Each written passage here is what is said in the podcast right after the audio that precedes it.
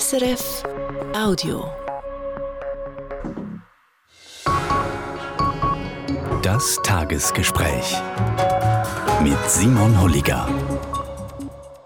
Sechs Jahre lang haben Anna Lemmenmeier und Samuel Buri für Radio SRF aus und über Afrika berichtet. Ende Februar verlöse der Korrespondentenposten. Schauen wir nochmal zurück auf die sechs Jahre. Anna Lemmenmeier und Samuel Buri, herzlich willkommen im Tagesgespräch. Merci. Hallo. Wenn ihr an das Afrika denkt, das ihr vor sechs Jahren angetroffen habt, ich weiss, es ist ein grosser Kontinent mit über 50 Staaten, aber gleich gibt es so ein stimmiges Bild, das den Kontinent von denen beschreibt. Ja, ich finde schon. Also ich finde, es war eine, grosse Aufbruchsstimmung. Einfach, wenn ich mich zurückerinnere, äh, wenige Tage nachdem wir angekommen sind, ist der Robert Mugabe, damals äh, Langzeitherrscher von Zimbabwe, gestürzt worden. Meine erste Repo-Reise war auf Südafrika. Dort ist dann der Cyril Ramaphosa im ANC gewählt worden. Da hat man das Gefühl gehabt, die korrupte Suma-Elite, das ist jetzt vorbei, da kommt ein neues Kapitel. Dann war auch Äthiopien am Tun. Der Abiy Ahmed ist dann an die Macht gekommen. Das hat eine riesige Euphorie ausgelöst. Also, als wir angekommen sind, ist wirklich Aufbruchstimmung auf dem Kontinent. Und das ist auch ein Bild, das mir geblieben ist. Also die Kleber ähm, vom Abi Ahmed all diesen Taxis und Minibussen in Addis Abeba, also eine grosse Hoffnung auf Wandel dann. Und man heute weiss, der Wandel ist nicht so gekommen, wie sich das viel erhofft hat. Korruption eben in Südafrika sicher nach wie vor ein Thema. Äthiopien, nachher der Krieg in Tigray. Und ein Land, wo sich der Bruch besonders brutal zeigt, ist Sudan. Auch dort hat er, wo ihr angefangen habt, ganz eine andere Stimmung herrscht als heute. Heute ist dort äh, ein Krieg. Dann grosse Aufbruchstimmung. Wie habt ihr das bei euren Reisen erlebt denn? Wir sind dann beide ähm, kurz nachdem der Omar al-Bashir im 2019 ist das gesehen, quasi vom Militär weggeputscht worden ist und es grosse Proteste auf der Straße gab, sind wir äh, in Khartoum gesehen, auf dem Protestplatz. Ich habe das sehr eindrücklich gefunden, wie die Menschen dort äh, gesehen sind. Es ist sehr friedlich gesehen. Es ist fast ein, ein Volksfest gesehen mit Frauen, mit Familien am Oben. Es sind Snacks verkauft worden. Aber es hat auch immer Armeefahrzeuge rund um den Platz gehabt, wo man nicht gewusst hat, beschützt jetzt da eigentlich die Armee? Äh, beschützt die Soldaten, die Protestierenden? Oder haben sie sehr ein genaues Auge drauf? Und, äh, wartet sie eigentlich nur darauf, dass sie vielleicht irgendwann könnte eingreifen und dann aber eben noch die Aufbruchstimmung, dass wir es ein bisschen besser können, können nachvollziehen können. Er hat ja auch mit vielen Leuten geredet dort, die sich eben eingesetzt für Demokratie, für Freiheit. Wie haben die Leute diesen Aufbruch wahrgenommen?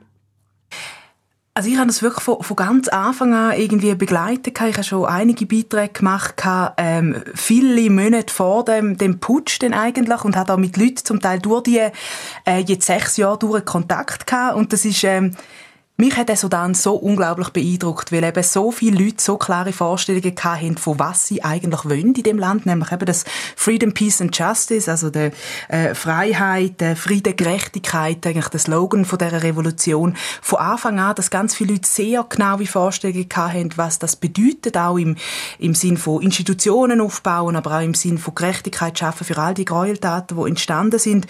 Und eine ähm, Person, die ich immer wieder getroffen habe und auch immer wieder mit ihrer Kontakt gehabt. Das war eine Professorin, mit der habe ich geredet, schon nach dem ersten Protest im, äh, im Dezember äh, 2018 noch, wo dann eben gefunden hat, irgendwie äh, Revolution oder nichts. Und dann habe ich sie irgendwie dann nach dem zweiten Putsch, also nicht nach dem Sturz, nach dem Bashir, sondern eigentlich dann, wo das Militär dann wieder putscht hat gegen Zivilregierung 2022 dann wieder in Khartoum getroffen, wo sie dann das Mal auch sehr ernüchtert und gesagt hat, all das Blutvergießen lohnt sich da und gleichzeitig aber nein, wir können jetzt nicht aufgeben. Und ich finde, das ist das, was eben den Sudan äh, so charakterisiert, dass eben die Leute einfach nicht aufgehen. Und bis heute einfach nicht aufgehen, dass, weil sie einfach sagen, wir wissen so genau, was wir wollen.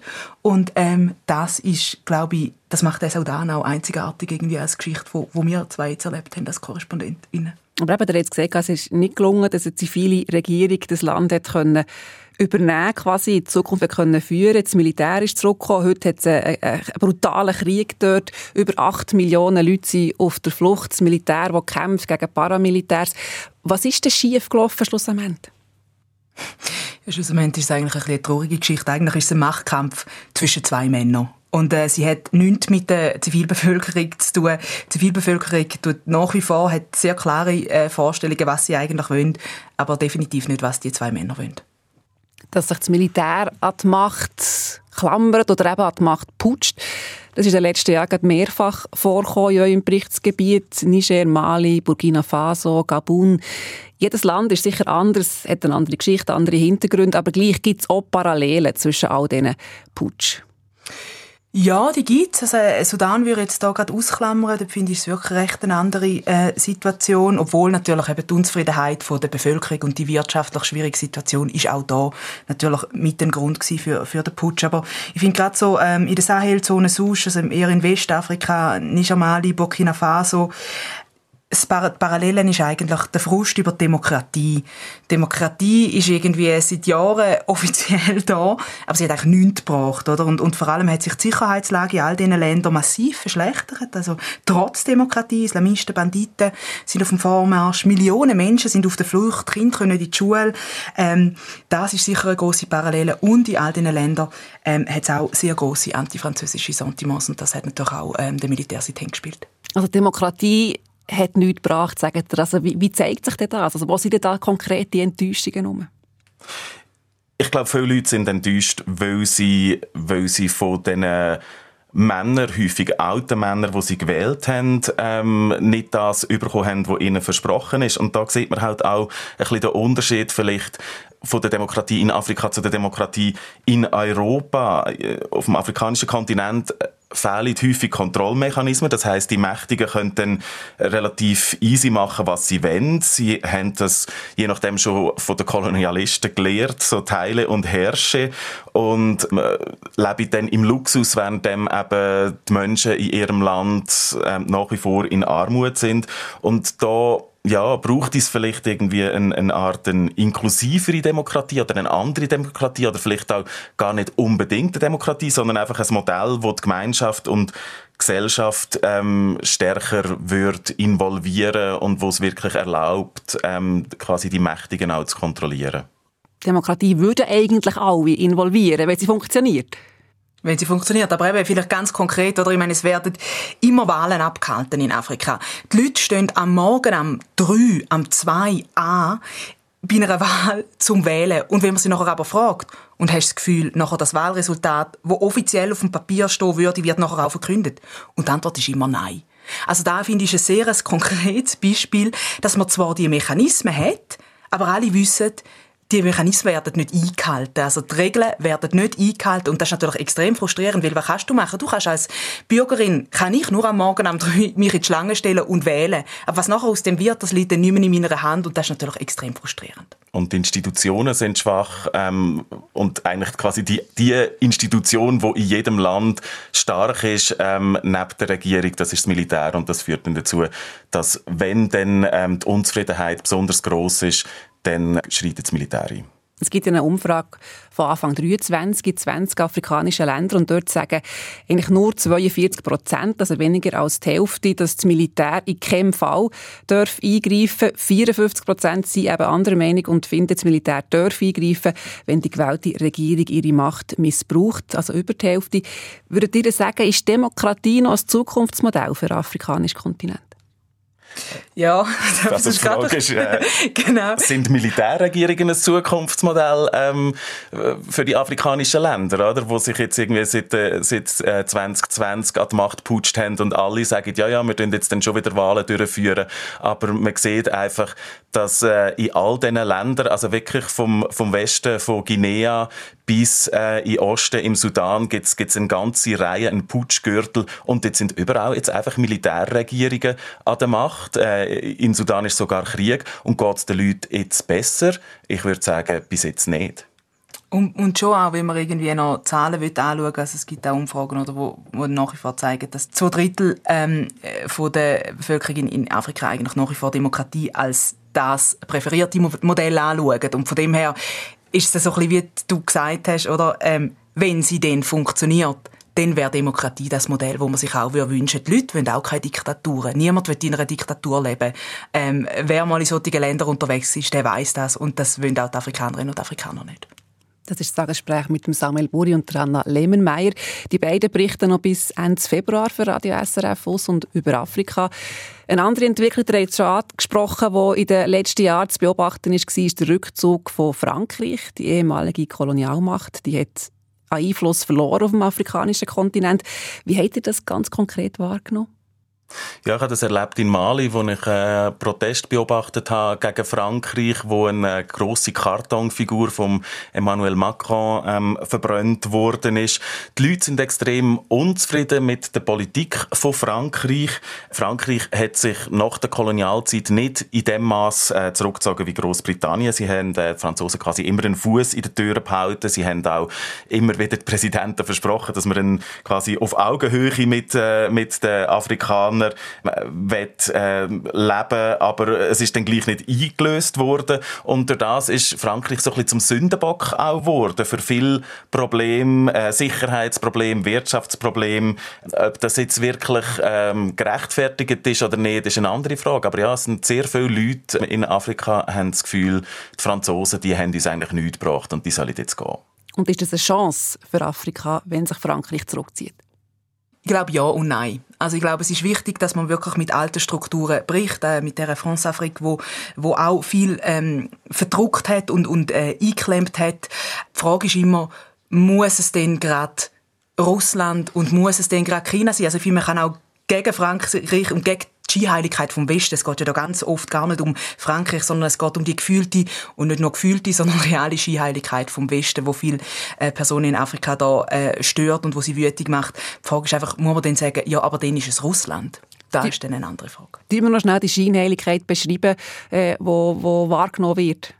Könnt ihr mir da Beispiel ja, es geht schon darum, dass, ja, es geht schon darum, dass Europa natürlich sagt, ja, wir wollen Afrika helfen, wir wollen Entwicklungszusammenarbeit betreiben, aber man tut natürlich Entwicklungszusammenarbeit so betreiben, wie es einem selber passt und man tut durch das auch gewisse europäische Werte ähm, nach Afrika versuchen zu exportieren, auch wenn man das vielleicht offen nicht ähm, so kommuniziert. Und das andere ist, dass einfach die Wirtschaftsstruktur, also die Wirtschaftsstrukturen sind einfach immer noch so, dass sehr viel Rohmaterial von Afrika exportiert wird und dann eben im Westen zum Beispiel verarbeitet wird und dass durch das auch sehr viel Wert aus Afrika abfließt und gerade auch beim Thema Steuerabkommen. Oder? Die Schweiz hat zum Beispiel nach wie vor nicht ein Steuerabkommen mit Kenia, mit ganz vielen anderen Ländern schon, aber da ist man in der Schweiz offenbar nicht daran interessiert, dass da Transparenz herrscht. Und dann zum Beispiel natürlich auch irgendwie das Gehabe von den Amerikanern, dass man irgendwie Demokratie predigt weltweit und dann aber irgendwie im Irak oder in, in, in Libyen ähm, eingreift und so. Das stört natürlich viele Leute auch da. Wenn jemand geht, der hat es schon gesagt, gibt es eben Raum für andere. Also wenn Frankreich sich zurückzieht, gibt es Raum, wo andere rein. Russland, China. Samuel Burrider hat das in Mali und der Zentralafrikanischen Republik beobachtet, wie eben Russland kommt, wie die Wagner-Truppen präsent sind. Könnt ihr uns das beschreiben, wie das dort aussieht?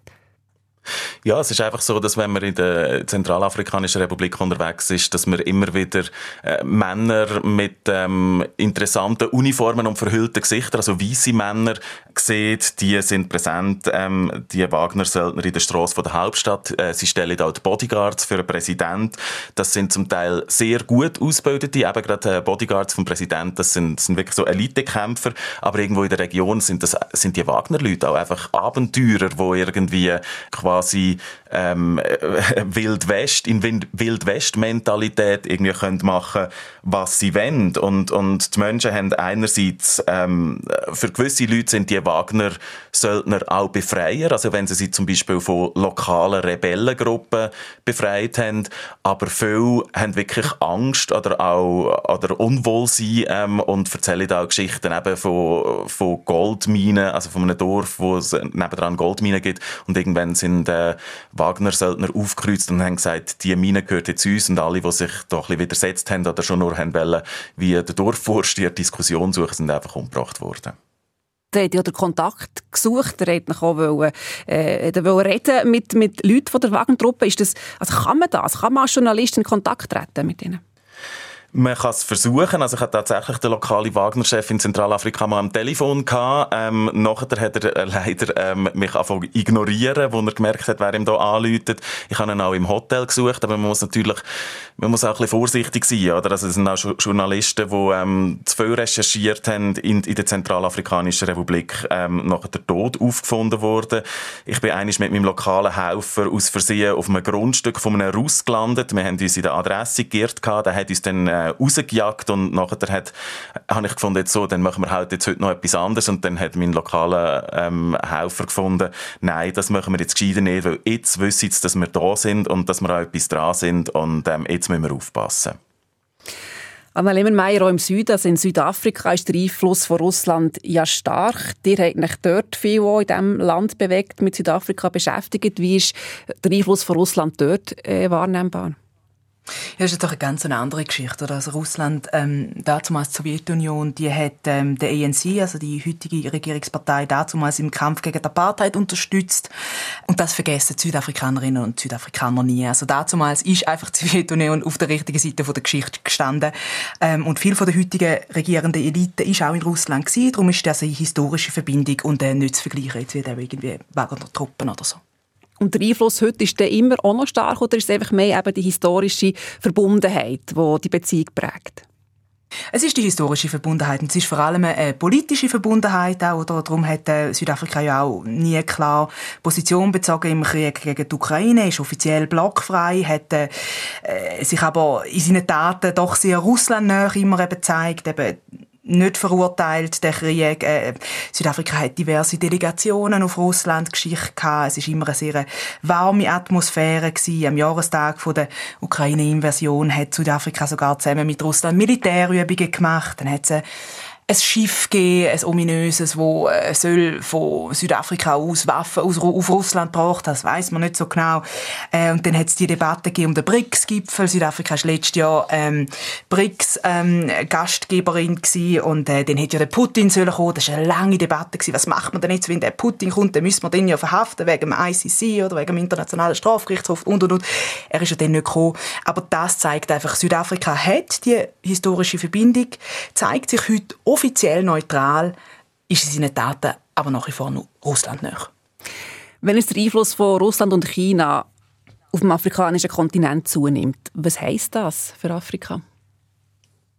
Ich glaube, das ist äh, grundsätzlich, also erstens mal ist es nicht ganz neu, ja, der China ist jetzt schon lange da auf dem Kontinent aktiver. Es ist grundsätzlich auch positiv für afrikanische Staaten, dass die Auswahl an möglichen Partnern größer wird. Man muss sich nicht einfach nur am Westen orientieren, äh, zum an Hilfsgelder kommen, aber ähm, ich glaube, grundsätzlich sind, ähm, stehen da die Regierungen von afrikanischen Staaten auch mehr in der Verantwortung. Also sie können tatsächlich sagen, gut, wenn wir vom Westen keinen Kredit bekommen, dann kommen wir vielleicht äh, von China einen Kredit über, wie da in Kenia zum Beispiel beim Eisenbahnbau passiert ist.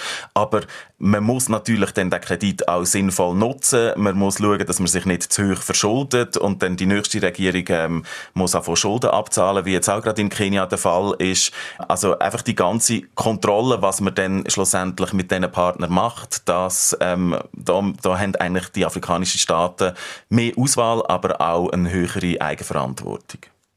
Ihr habt in den letzten sechs Jahren ja nicht nur über die grossen politischen Entwicklungen berichtet, sondern ihr habt ganz breite Themenpalette abgebildet. Ihr habt Beiträge gemacht zum Beispiel über Schuppentiere, die so häufig geschmuggelt werden wie keine anderen Säugetiere, über Afrobeats in Popmusik, über Gummi Arabicum aus dem Sudan, über den Schutz der Berggorillas, Ebola in Uganda, Karikaturen in Südafrika, Bargeldmangel in Zimbabwe oder Überschwemmungen in Mosambik. Also ganz breite Themenpalette gibt es. Reportagen, Berichte, die euch besonders in Erinnerung geblieben also, ehrlich gesagt, ganz viel von denen, die du jetzt aufgezählt hast, halt gedacht, oh ja, das war auch noch les. Ähm, aber ich glaube, für mich äh, persönlich ist ähm, die wichtigste Geschichte, die ich recherchiert habe, ist ähm, die Rolle von der Schweiz im Völkermord von Ruanda. Das ist eigentlich ein historisches Thema, oder? Das war 1994. Es geht um den Felicien Kabuga. Der war einer der Hauptdrahtzieher im Genozid von Ruanda. Die Schweiz hätte den 1994 können verhaften hat sie aber nicht gemacht, obwohl man eigentlich damals schon gewusst hat, äh, was seine mutmaßliche Rolle in dem Genozid wäre. Nachher ist der Felicien Kabuga fast 30 Jahre auf der Flucht gewesen. Man hat ihn erst jetzt gefasst.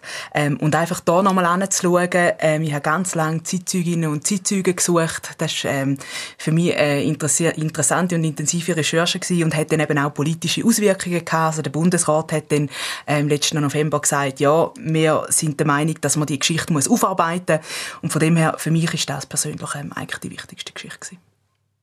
Bei mir ist es ähm, der, der Bobby Wine, also Robert Chagulani, ein, ein Oppositioneller in Uganda, wo mir am meisten geblieben ist. Ich habe ihn mehrfach getroffen. Äh, ursprünglich ein, ein Reggae-Musiker, der gar nichts mit Politik am Hut hat und ist dann, ähm, nachdem er sich ungerecht behandelt gefühlt hat ähm, von den Autoritäten, ist er in die Politik eingestiegen. Er ist extrem unerbittlich, er, er, er ist sehr positiv äh, ähm, und nimmt eigentlich da extrem viel in Kauf. Also er riskiert sein Leben. Es hat schon einen Mordanschlag auf ihn gegeben. Ähm, ich bin bei ihm mal daheim gesehen. Sein Haus wird überwacht. Es stehen Kameras rundherum. Eine ähm, filmt offenbar gar nicht sein Schlafzimmer. Ich bin bei ihm gesehen am Sonntagmorgen, wo er, wo er daheim ähm, zuerst ein Boxtraining gemacht hat und dann äh, haben wir noch zusammen zmörgelt bei ihm. Er ist sehr eine einnehmende Persönlichkeit und jemand, der sehr gut auch zulässt, also nicht nur kann reden, aber natürlich ähm, und fordert eben den Präsident, den Langzeitpräsident von Uganda raus. Aber man fragt sich natürlich schlussendlich dann gleich auch, ähm, könnte jetzt der Bobby Wine wirklich ein guter Präsident vom Land sein, aber ähm, eine beeindruckende Person. Der hat ein riesiges Berichtsgebiet, Kontinent Afrika, mit mhm. sehr vielen Ländern. Kann man das eigentlich abdecken? Nein. Also, ich bin froh, mich heute keine Frage zu Lesotho über. Also, ja, nein. Nein, aber es ist, es ist wahnsinnig schwierig, oder? Ähm, ja, nein, es ist eine konstante Überforderung, oder? Man, man verwacht manchmal am Morgen und sieht irgendwie auf dem Handy, oh, jetzt ist in dem Land etwas passiert und hat entweder noch gar nie etwas dazu gemacht oder seit zwei Jahren nicht mehr und muss sich einfach wieder wie neu irgendwie ins Thema einschaffen und lesen und Leute telefonieren und so, dass man am Schluss das Gefühl hat, okay, was, was man erzählt, hat Hand und Fuß. Und man entscheidet sich eigentlich immer das, was man nicht macht. Das und das und das und das und das mache ich nicht, aber ich mache dafür das. Das ist manchmal frustrierend. Aber manchmal auch lässig. Wann ist es besonders lässig?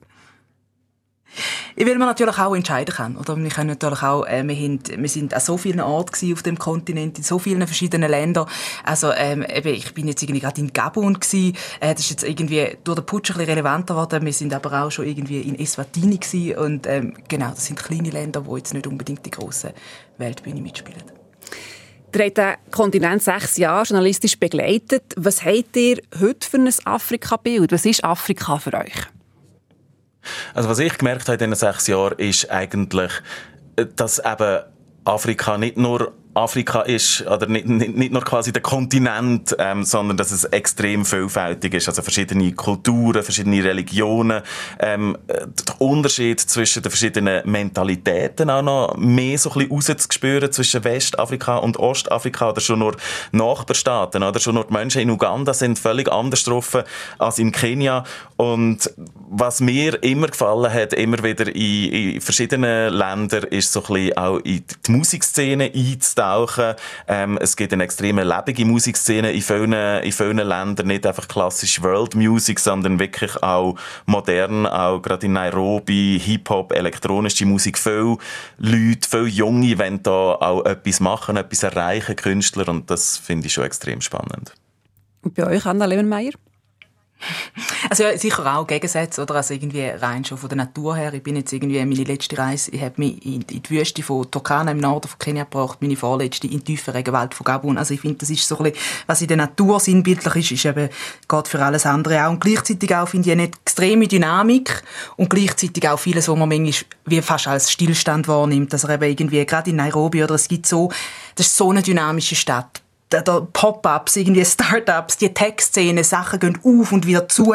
Da ist extrem viel los und ich finde, das ist etwas, wo, wo immer wieder extrem spürbar ist. Eben gerade auch, wenn es so ein junger Kontinent ist, weil extrem viele Menschen unter 25 sind und gleichzeitig gibt es gewisse Sachen, wo gefühlt sich einfach nicht verändern. Ja, ich merke so ein bisschen, die Geschichte vom alten Mann, der sich an die Macht klammert, die mag ich einfach nicht mehr erzählen. Oder auch Hunger. 2024, dass man darüber reden dass Millionen Menschen Hunger haben, das ist doch einfach irgendwie äh, frustrierend. Das sind so gewisse Sachen, wo wir das Gefühl haben, warum ändert sich denn das nicht? Und ich finde, die Gegensätze, die Dynamik und der gefühlte, manchmal wie Stillstand, da ist so ein bisschen das, was die, Zeit hier charakterisieren Jetzt verlässt er äh, den Posten in Nairobi, in Kenia. Der zieht dann weiter nach Frankreich, nach Paris, werden von dort berichten ab Ende Jahr. Was werdet ihr am meisten vermissen in Nairobi? Ich würde am meisten die Geräusche von unserem Garten in der Nacht vermissen. Also die Zikaden, die Baumfrösche, die Nachtvögel, auch die Affen in der Ferne und dann zwischendurch ähm, der, der Hund vom Nachbar und, und die Wasserpumpe, die hier und da surrt. Gut, das vielleicht ein bisschen weniger, aber ähm, ja, so die Natur auch, man ist sehr schnell aus Nairobi draussen und Kenia ist extrem vielfältig und das würde ich vermissen. Ich glaube, bei mir ist wirklich so die Dynamik, die ich vorher angesprochen habe und irgendwie der, der, der weite Horizont. Ich finde, in dieser Stadt gibt es unglaublich viele Lebensentwürfe, die alle parallel äh, miteinander sind. Es ist auch eine sehr kosmopolitische Stadt. Das haben wir hinter Freunde nicht nur irgendwie aus Kenia, sondern von der ganzen Welt. Und wenn irgendwie unseren Dreijährigen äh, auf der Straße irgendwie jeden Wächter auf Swahili begrüßt oder irgendwie unsere Tochter, wenn es Feuerwerk gibt, sagt, oh, ist Diwali, es ist ein indisches Fest, oder? Aber hat eine große indische Community ähm, in in Kenia äh, unsere Kinder wissen, dass man kann, äh, dass man alles so machen kann oder anders. Irgendwie, man kann mit den Händen essen oder mit Besteck, man macht es einfach so oder anders. Und ich finde, der weite Horizont ist in dieser Stadt unglaublich spürbar. Mhm. Und das jeden Tag können zu erleben, finde ich ein unglaubliches Privileg, eben auch, auch als Familie, aber natürlich auch persönlich. Mhm. Anna Lemmenmeier, Samuel Buri, vielen Dank für das Gespräch. Merci auch. Danke. Das Afrika-Büro von Radio SRF, Anna Lemmenmeier und Samuel Buri waren Gäste von Simon Holliger im Tagesgespräch. Der Posten zu Afrika für Radio SRF übernehmen übrigens Sarah Fluck und der Fabian Urech. Das war ein Podcast von SRF.